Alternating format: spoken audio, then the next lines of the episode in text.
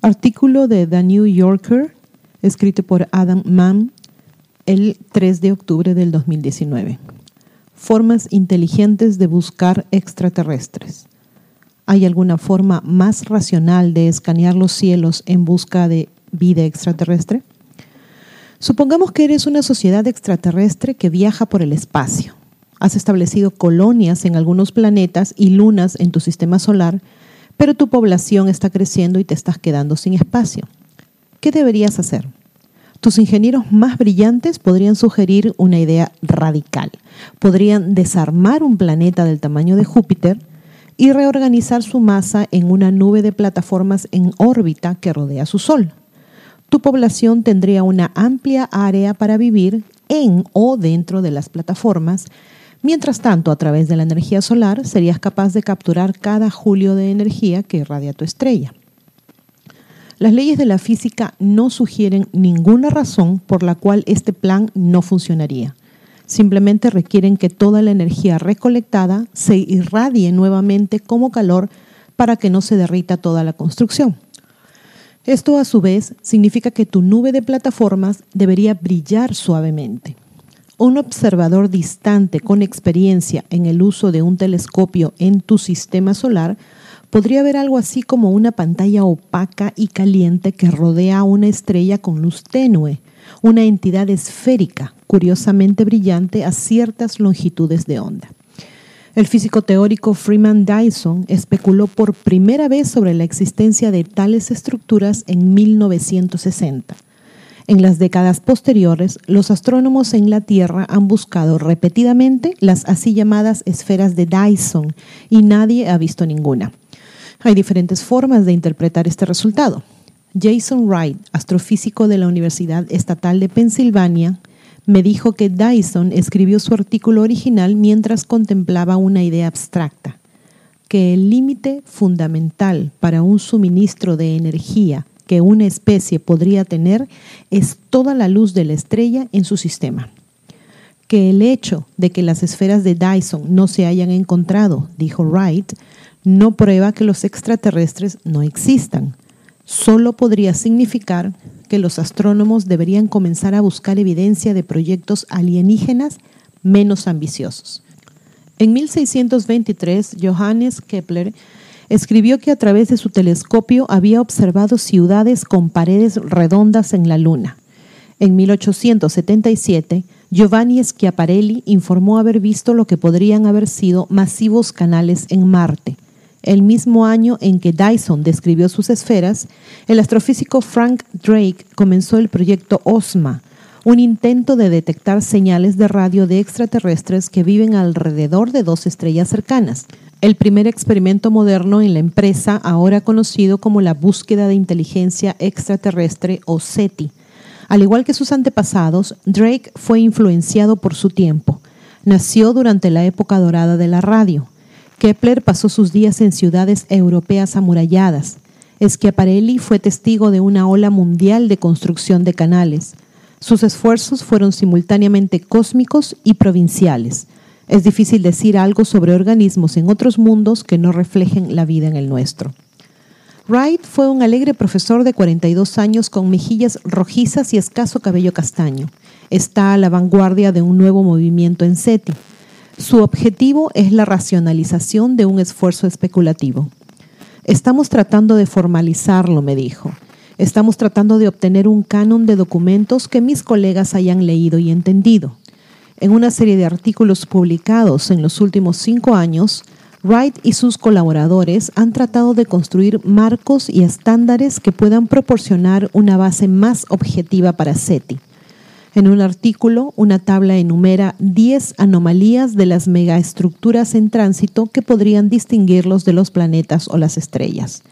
En otro, Wright y sus coautores muestran, al hacer una serie de cálculos, que civilizaciones que abarcan galaxias pueden ser más fácil de detectar que las que permanecen agrupados alrededor de una sola estrella. Un hallazgo que tiene implicaciones sobre cómo los astrónomos podrían buscar extraterrestres en el futuro. Al acercarse a SETI de una manera más rigurosa, Wright espera hacerlo más importante. Su objetivo es parcialmente prosaico. Quiere ganar la búsqueda de extraterrestres con fondos del gobierno que durante mucho tiempo se le negó. La última vez que el gobierno de los Estados Unidos asignó fondos para SETI fue en 1992. Ese año, la NASA gastó 12,25 millones de dólares en la búsqueda de extraterrestres, su gasto más alto en dicha investigación, como parte de un plan de 10 años y una inversión de 100 millones de dólares. Al año siguiente, Richard Bryan, un senador demócrata de Nevada, lideró una iniciativa para acabar con el programa. Se han gastado millones y todavía no nos hemos embolsado ni un pequeño verde, dijo. Bryan dejó en claro que los intentos de revivir SETI serían malos para los fondos de la NASA en general y los defensores de SETI han dependido de donaciones privadas desde entonces. En las décadas que siguieron, el panorama científico cambió. A principios de los 90, los astrónomos habían confirmado la existencia de solo dos planetas fuera de nuestro sistema solar. Hoy conocen más de 4.000 exoplanetas, y están descubriendo más todo el tiempo. A juzgar por sus tamaños y temperaturas, muchos de estos exoplanetas podrían ser capaces de sustentar la vida. Lo mismo es cierto dentro de nuestro sistema solar. Existe amplia evidencia de que Marte, que alguna vez se consideró un desierto árido, era húmedo y cálido en el pasado y los científicos planetarios hablan con cierta urgencia sobre el envío de naves espaciales para examinar los océanos de las lunas Europa, Titán y Encelado. La idea de que organismos simples, como las bacterias, puedan existir en otros mundos parece eminentemente razonable. El gran tamaño de la recompensa exoplanetaria ha planteado preguntas tanto astrobiológicas como estadísticas, suponiendo que las condiciones sean maduras para la vida, ¿con qué frecuencia tienden a surgir organismos vivos en un mundo determinado? ¿Cuántas biosferas producen criaturas capaces de comunicarse a través del espacio y el tiempo? La escasez de datos sobre cualquiera de estas preguntas permite la misma libertad para optimistas y pesimistas. En mayo conocí a Wright en la sede del Instituto SETI, una organización privada sin fines de lucro dedicada a investigar la vida en el universo. Las oficinas del instituto están ubicadas en un parque de oficinas en Mountain View, California. Wright, que estaba en Penn State, trabajaba desde una pequeña oficina, paredes grises, una computadora portátil, algunos libros en un estante, hasta esa noche, cuando recibiría el premio Frank Drake del instituto, que reconoce contribuciones ejemplares a la astrobiología. En la ceremonia, alrededor de 300 asistentes se reunieron para comer algo y tomar cerveza y vino, escuchar la charla de Wright y luego el postre. El comité citó su compromiso de abordar la búsqueda de inteligencia extraterrestre de una manera racional y productiva. Wright nació en 1977 y creció en los suburbios a las afueras de Seattle. Después de leer un libro sobre astronomía en la escuela primaria, se convenció de que quería estudiar las estrellas. Fue a la escuela de posgrado en la Universidad de California, Berkeley, históricamente un centro SETI, donde su investigación se centró en la actividad magnética en las estrellas que dificulta la detención de los planetas que los orbitan. Un día, a principios de los 2000, su asesor sugirió que podrían escribir un documento SETI juntos al revisar un mapa infrarrojo recientemente lanzado del cielo nocturno el producto de una iniciativa llamada Encuesta de todo el cielo de dos micrones para buscar las esferas de Dyson. Wright realizó un cálculo rápido determinando que la sensibilidad de la encuesta había sido demasiado baja para detectar el trabajo de los megaingenieros extraterrestres y siguió adelante. Ocho años después, estaba escuchando una charla en Penn State sobre el Wide Field Infrared Survey Explorer, o WISE, un telescopio espacial se le ocurrió que Wise, que era lo suficientemente sensible como para haber descubierto recientemente una serie de enanas marrones inusuales que brillan a temperatura ambiente, sería capaz de detectar las esferas de Dyson.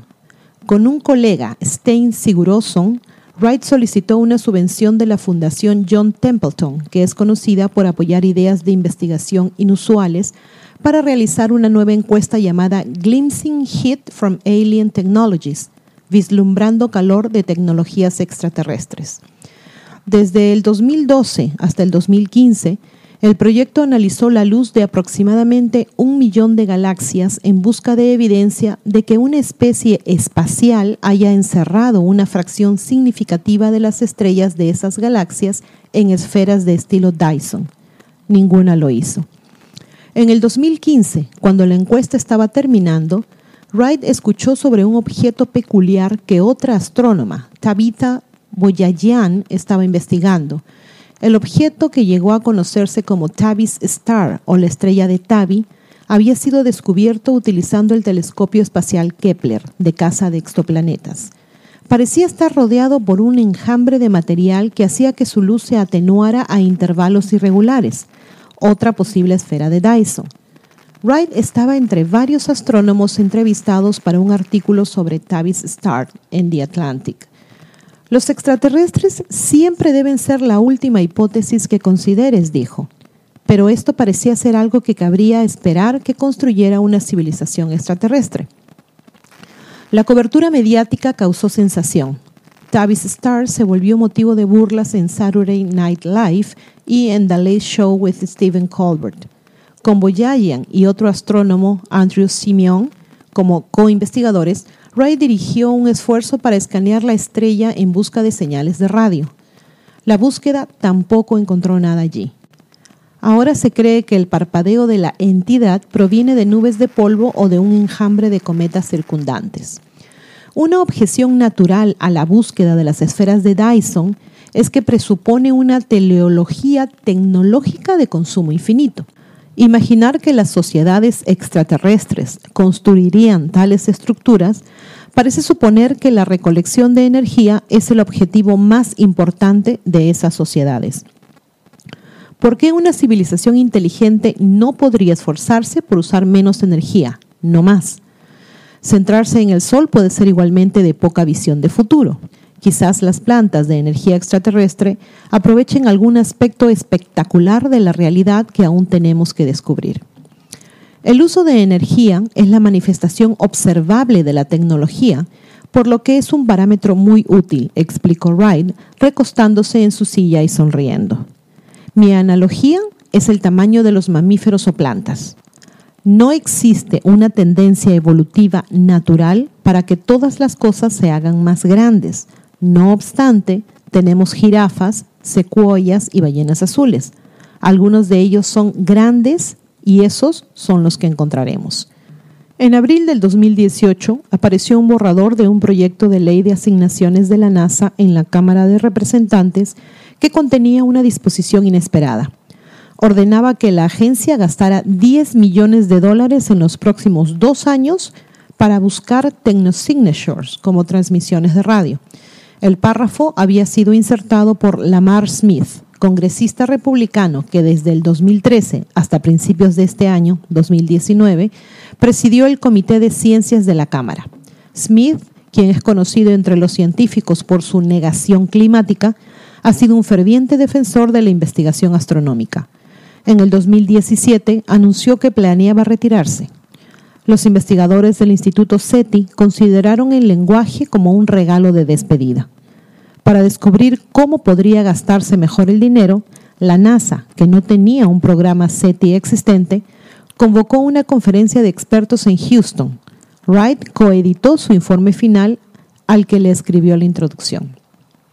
Michael New, administrador adjunto de investigación de la NASA y quien está a cargo de asegurar la calidad de la cartera científica de la agencia, se unió a los investigadores en la conferencia. Le había llamado la atención, les dijo que el término technosignatures que había sido utilizado por Smith y otros no había desencadenado anticuerpos en la agencia. La palabra acuñada por la pionera de SETI, Jill Tarter, en el 2006, se basa en el término bio o biosignatures que se refiere a evidencia, agua líquida, oxígeno atmosférico, que insinúa la existencia de organismos vivos en la superficie de un planeta. Technosignatures, por extensión, sugiere la presencia de uso de herramientas o tecnología, un mensaje electromagnético, una megaestructura artificial o un monolito alienígena sería una technosignature. Lo mismo ocurriría con la represión de baja tecnología de las vías fluviales de un planeta por una especie de castor si pudiera producir un cambio medible, detectable desde lejos. Al eliminar artísticamente a los extraterrestres, sus motivos comunicativos e incluso su inteligencia de la ecuación, el término hace que SETI sea más flexible.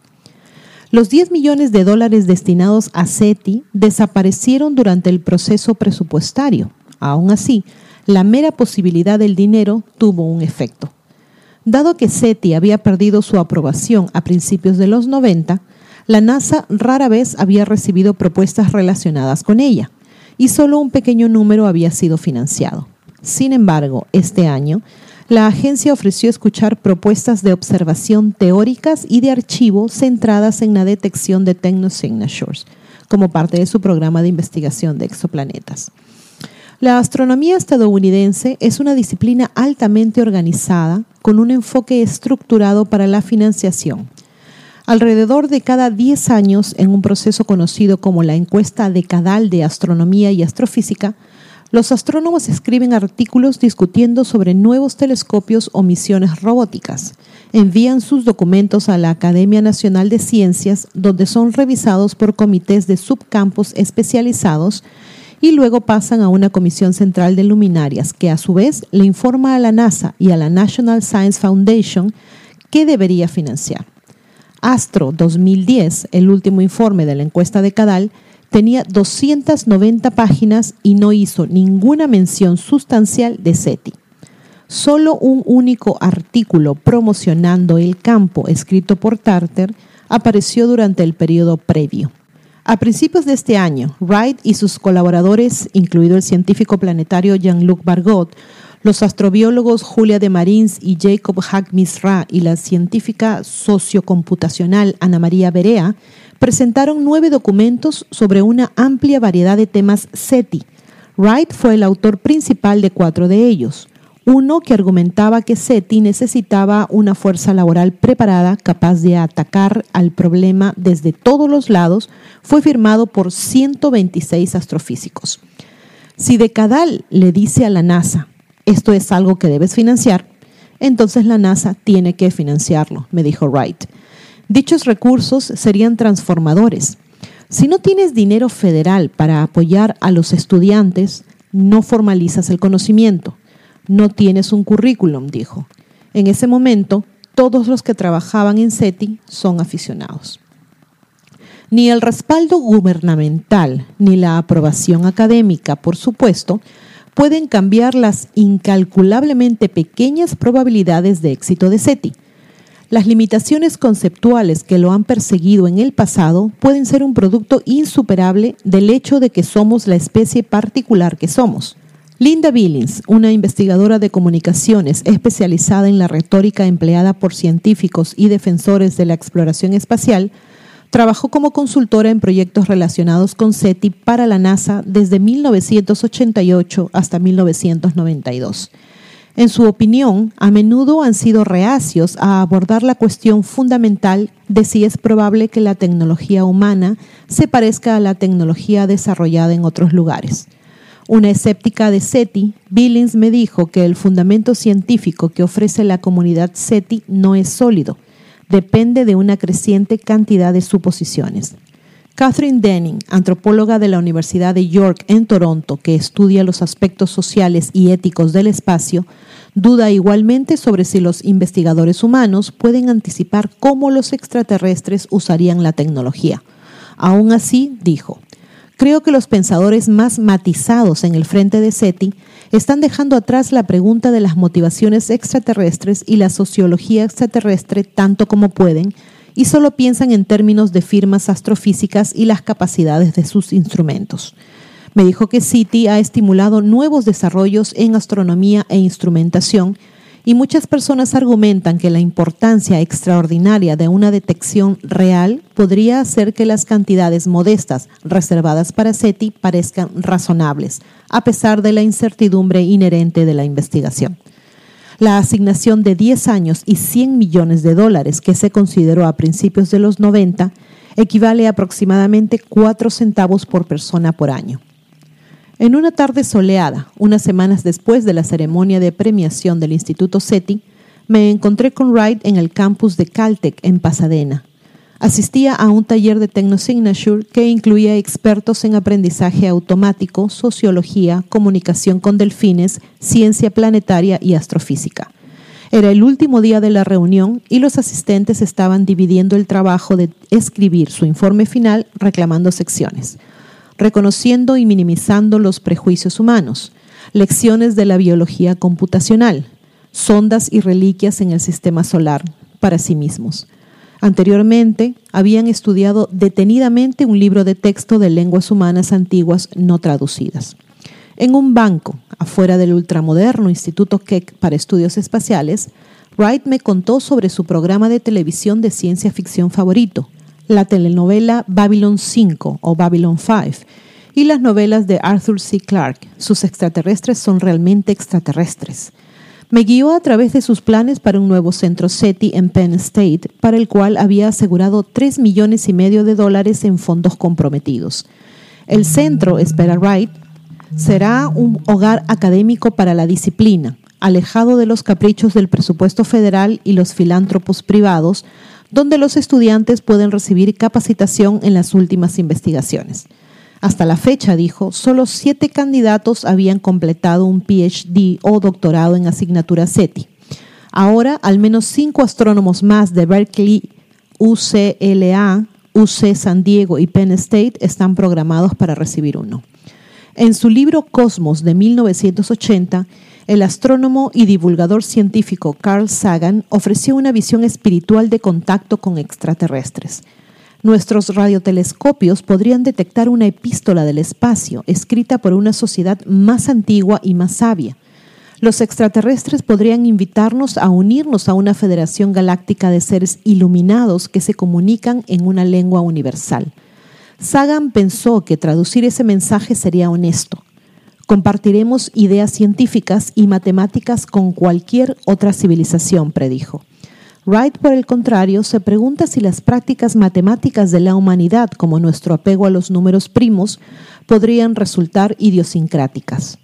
El taller de Caltech a menudo se había centrado en este tipo de suposiciones antrópicas.